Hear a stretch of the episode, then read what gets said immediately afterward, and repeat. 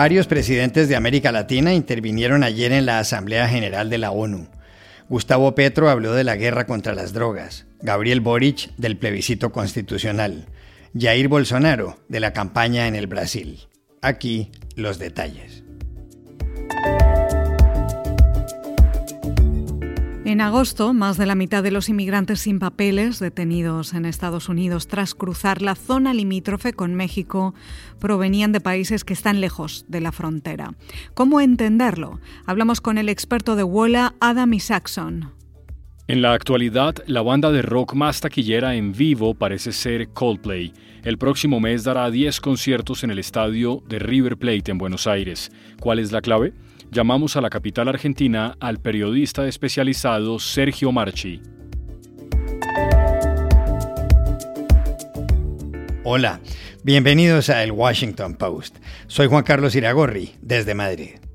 Soy Dori Toribio, desde Washington, D.C. Soy Jorge Espinosa, desde Bogotá. Es miércoles 21 de septiembre y esto es todo lo que usted debería saber hoy.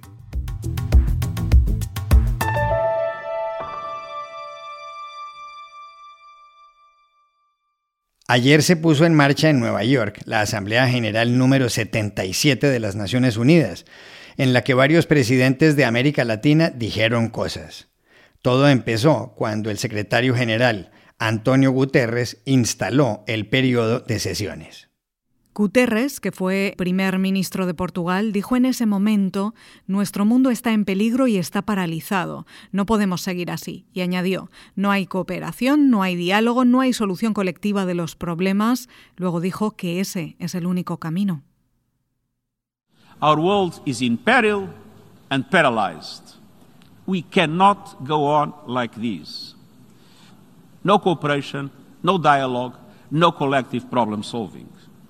But the reality is that we live in a world where the logic of cooperation and dialogue is the only path forward. El primer presidente en hablar después fue Jair Bolsonaro del Brasil. Esa es una tradición desde 1947, cuando el ex canciller Osvaldo Araña, jefe de la delegación brasileña, tomó la palabra en primer término. Algunos creen que esa fue la fórmula para ocultar la disputa entre Estados Unidos y la Unión Soviética. De entrada, Bolsonaro señaló que su país abre sus puertas a los sacerdotes y monjas católicos que han sido perseguidos por la dictadura de Nicaragua. También afirmó que su país rechaza la persecución religiosa en cualquier sitio del planeta.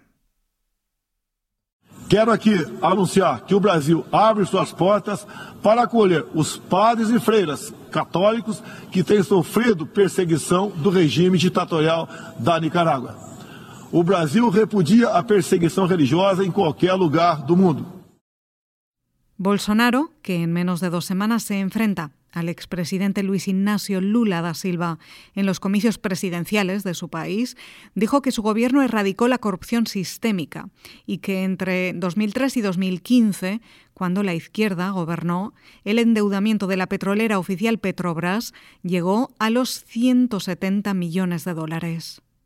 Para rematar, Bolsonaro subrayó en alusión a Lula da Silva que el responsable de todo eso fue condenado en tres instancias de forma unánime y que ese es el Brasil del pasado. No meu governo, extirpamos a corrupção sistêmica que existia no país. Somente entre o período de 2003 e 2015, onde a esquerda presidiu o Brasil, o endividamento da Petrobras por má gestão, loteamento político e em desvios, chegou a casa dos 170 bilhões de dólares. O responsável por isso foi condenado em três instâncias, por unanimidade. Esse é o Brasil do passado.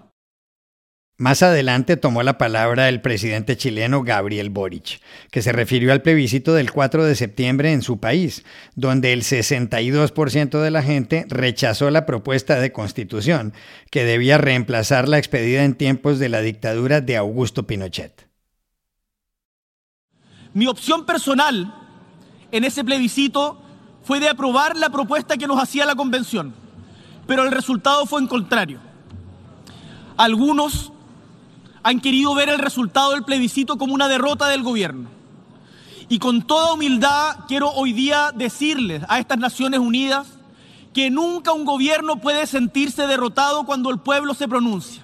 Como presidente de Chile estoy convencido de que en el corto plazo Chile tendrá una constitución que nos satisfaga y nos enorgullezca.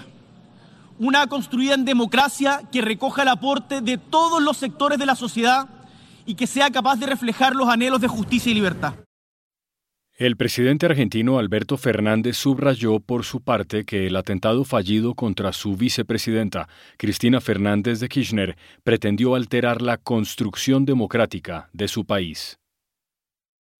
Muchas veces en la historia los magnicidios han sido prólogos de grandes tragedias, fundados en el rechazo o el odio hacia las víctimas. Quienes perpetraron semejantes acciones quebrantaron la paz pública y abrieron las puertas a enormes disputas sociales. Pueblos enteros sucumbieron detrás de estos profetas del odio. Por eso mismo, poniendo en valor la racionalidad propia de la convivencia democrática, quiero comenzar estas palabras agradeciendo la solidaridad que la Argentina ha recibido del mundo entero por el intento de magnicidio perpetrado contra nuestra vicepresidenta Cristina Fernández de Kirchner.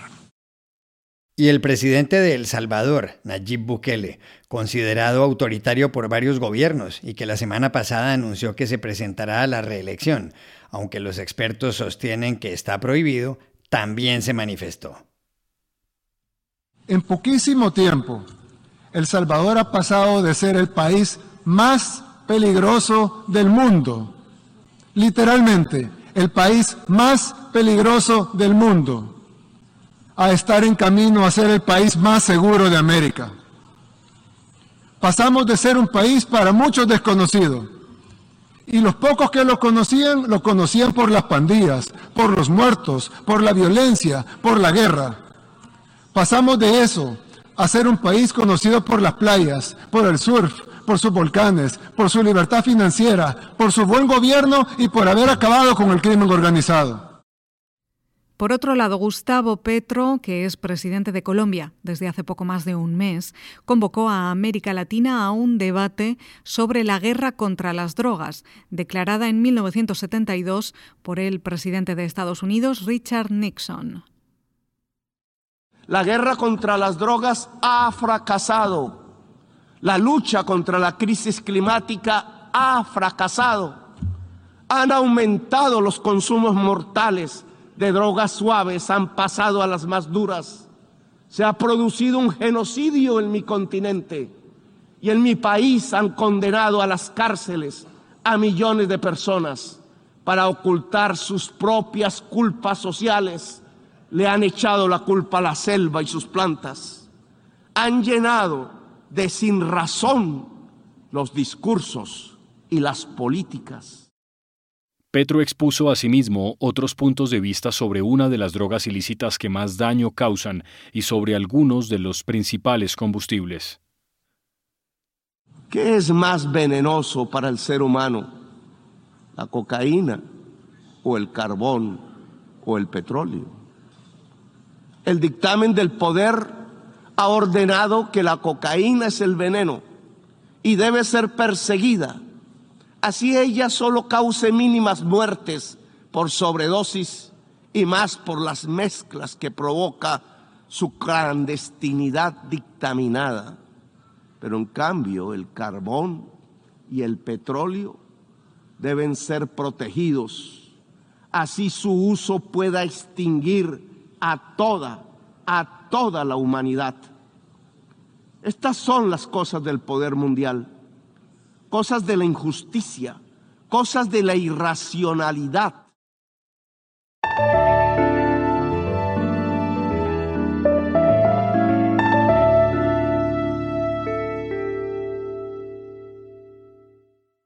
Aquí en Estados Unidos se acaba de batir un récord migratorio en la frontera sur del país. En el último año han sido detenidas en esa zona limítrofe con México más de dos millones de personas que no tienen papeles. Hace un mes, en agosto, los detenidos fueron algo más de 203.000. La suma es elevada a pesar de que en marzo, cuando el fenómeno ya se había acentuado, las personas interceptadas fueron casi 300.000. Hay un dato novedoso en todo esto y es que también en agosto hubo un cambio importante. Por primera vez en la historia, la mayor parte de los inmigrantes detenidos no proceden de países próximos a la frontera, como México y Guatemala, sino de más lejos. El presidente Joe Biden, enterado del fenómeno, dijo ayer que ahora no llegan tantos migrantes de Centroamérica ni de México, que vienen de Venezuela, Cuba y Nicaragua, y que la fórmula para devolverlos allá es menos racional, es decir, más complicada.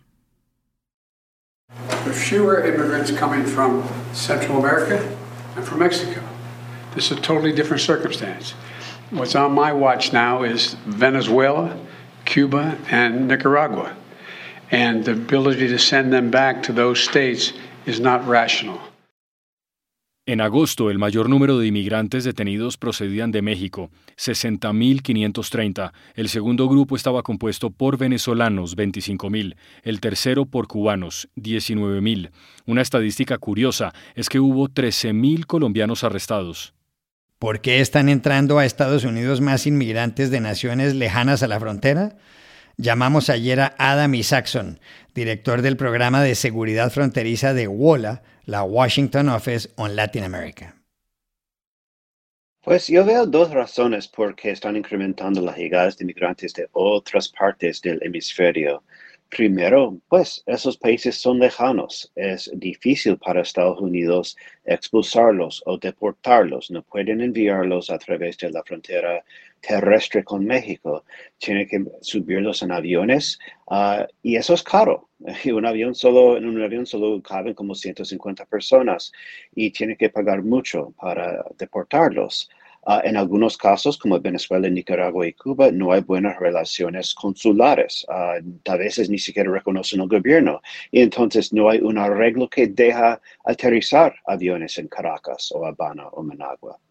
Otra razón es porque se están abriendo nuevas rutas, rutas terrestres entre Sudamérica y la frontera de Estados Unidos y México hasta hace muy poco realmente fue impensable migrar a través del tapón de Darien, esos 100 kilómetros de selva espesa, ah, poco gobernada con, ah, con grupos armados, con violaciones y ataques y robos a pesar de esos peligros, más y más ah, migrantes han descubierto que pueden pasar por el tapón de Darien y otras partes de la ruta migratoria. En agosto, 20.500 venezolanos pasaron por el tapón de Darien. 30.000 personas en total, 1.000 personas diarias pasaron por esas selvas. La otra cosa que quisiera eh, eh, enfatizar es que pues sí, eh, en agosto los venezolanos eran eh, la nacionalidad segunda más capturada en la frontera y no veo ninguna razón por qué en los meses que vienen no veríamos una ola de migración venezolana como nunca habíamos visto aquí en Estados Unidos.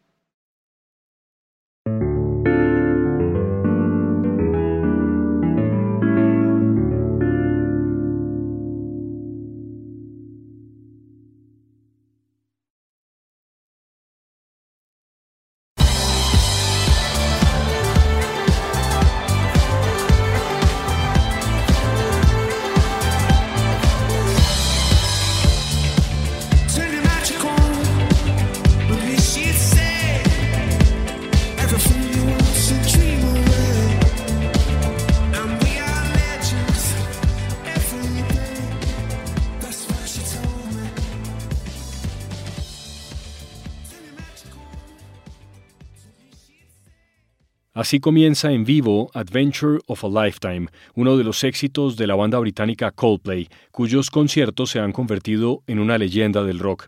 Esta noche Coldplay toca en Santiago de Chile. El fin de semana estuvo aquí, en Bogotá. Coldplay fue fundada en 1996. Sus cuatro integrantes, el vocalista principal Chris Martin, el guitarrista Johnny Buckland, el bajista Guy Berryman y el batería Will Champion se conocieron en el University College en Londres. Su tercer álbum, del año 2005, los consolidó como uno de los mejores grupos del mundo. Ahí se encuentra el hit Viva la Vida. Coldplay mezcla muchas cosas, rock clásico, rhythm and blues, jazz, pop, de todo un poco. En los últimos años, Coldplay ha dado un salto de gigantes en sus presentaciones en vivo. Es deslumbrante. Eso explica por qué en la gira que lleva a cabo actualmente va a tocar varias veces en Río de Janeiro y en Sao Paulo y luego en Europa. Coldplay reúne melodías limpias de enorme calidad rítmica, frescura en el escenario, vídeos en TikTok y algo que sorprende es que ya casi, a partir del 25 de octubre, tocará 10 noches, 10 en el estadio de River Plate, en Buenos Aires. ¿Cómo lograr que centenares de miles de personas llenen ese estadio mítico, incomparable? Llamamos ayer a un especialista, el periodista argentino Sergio Marchi. Los 10 shows de Coldplay en el estadio River dan cuenta bueno, de, una, de un fenómeno muy inusual, por eso es un cisne negro, es algo inesperado, sobre todo en el contexto económico argentino, donde quizás una entrada para Coldplay sea una inversión de valor. Es así como los grupos de rock se han convertido en activos. Uno preserva el valor del dinero comprando cualquier cosa que dure un poco y una entrada de Coldplay también es un, un ítem de valor. Tal vez por la crisis inflacionaria Coldplay haya llegado a los 10 River, pero es verdad que nadie hace 10 estadios de River que equivalen a unas 55 mil, perdón, 550 mil, 600 mil espectadores eh, sin tener un sustento detrás. Y Coldplay tiene como sustento ser la banda más grande de, de los años 2000. Además de eso, el público argentino ya los conoce y el público argentino tiene esa costumbre de adoptar algunas bandas que le demuestran cariño, es como una especie de romance. Ha pasado aquí con grupos que no han tenido ni la mitad del éxito en su país de origen, por ejemplo, The Ramones ha tenido muchísimo éxito y ha llegado a tocar en River. Roger Waters tocó nueve veces en River, pero era por una cuestión de cómo estaba armado el escenario que permitía menos ingreso de gente. No sé si será el caso de Coldplay, pero yo calculo que eh, más de medio millón de personas van a verlos y además tienen una gran reputación. Son los que mejor hacen conciertos outdoors. No hay muchos grupos que sean tan buenos en ese terreno. Eh, yo los vi en un teatro y son buenos, pero en un estadio han sido extraordinarios y por eso y también por la adopción del tema de música ligera y gracias totales de Soda Stereo, se han ganado un corazón eh, o se han ganado el, el corazón del público argentino.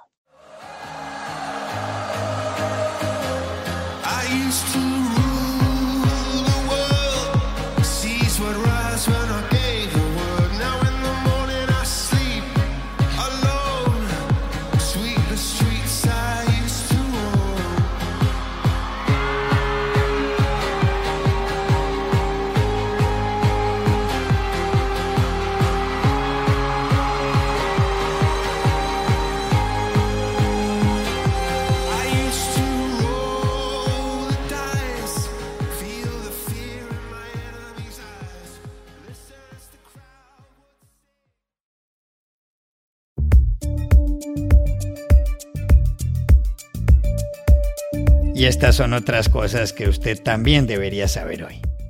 En el este de Ucrania, las autoridades de los territorios separatistas prorrusos de las regiones del Donbass y Gerson anunciaron ayer que a partir de este viernes convocarán referendos sobre su adhesión a Rusia. Entre tanto, el Parlamento ruso aprobó enmiendas en el Código Penal que contemplan el estado de guerra y la ley marcial. El secretario general de la OTAN, Jens Stoltenberg, advirtió que el Kremlin busca referendos falsos que carecen de legitimidad y que desembocarán en una nueva escalada en la guerra de Putin. El diario El Mundo de Madrid reveló ayer algunas exigencias que Lionel Messi le hizo al Barcelona para continuar en el club antes de marcharse el año pasado al Paris Saint-Germain. 10 millones de euros por firmar la prórroga del contrato, 10.000 euros y no 700 millones en caso de que decidiera irse. Un palco en el Camp Nou para su familia y la del delantero uruguayo Luis Suárez y un viaje en Navidad en jet privado a Argentina con todos sus familiares. En el mundo hay dos millones y medio de hormigas por cada habitante y la población mundial es de casi 8 mil millones de personas. El singular cálculo es de Procedimientos de la Academia Nacional de Ciencias, una publicación estadounidense que se basa en 489 estudios internacionales. El texto señala que hay 12.000 especies de hormigas, unos insectos que miden entre un milímetro y 3 centímetros y que son principalmente rojas, negras y marrones. Y aquí termina el episodio de hoy de El Washington Post. El guapo. En la producción estuvo John F. Burnett. Por favor, cuídense mucho. Y pueden suscribirse a nuestro podcast en nuestro sitio web, elwashingtonpost.com, seguirnos en nuestra cuenta de Twitter, arroba el post, y también nos encontrarán en Facebook, buscando el Post Podcast. Chao, hasta la próxima.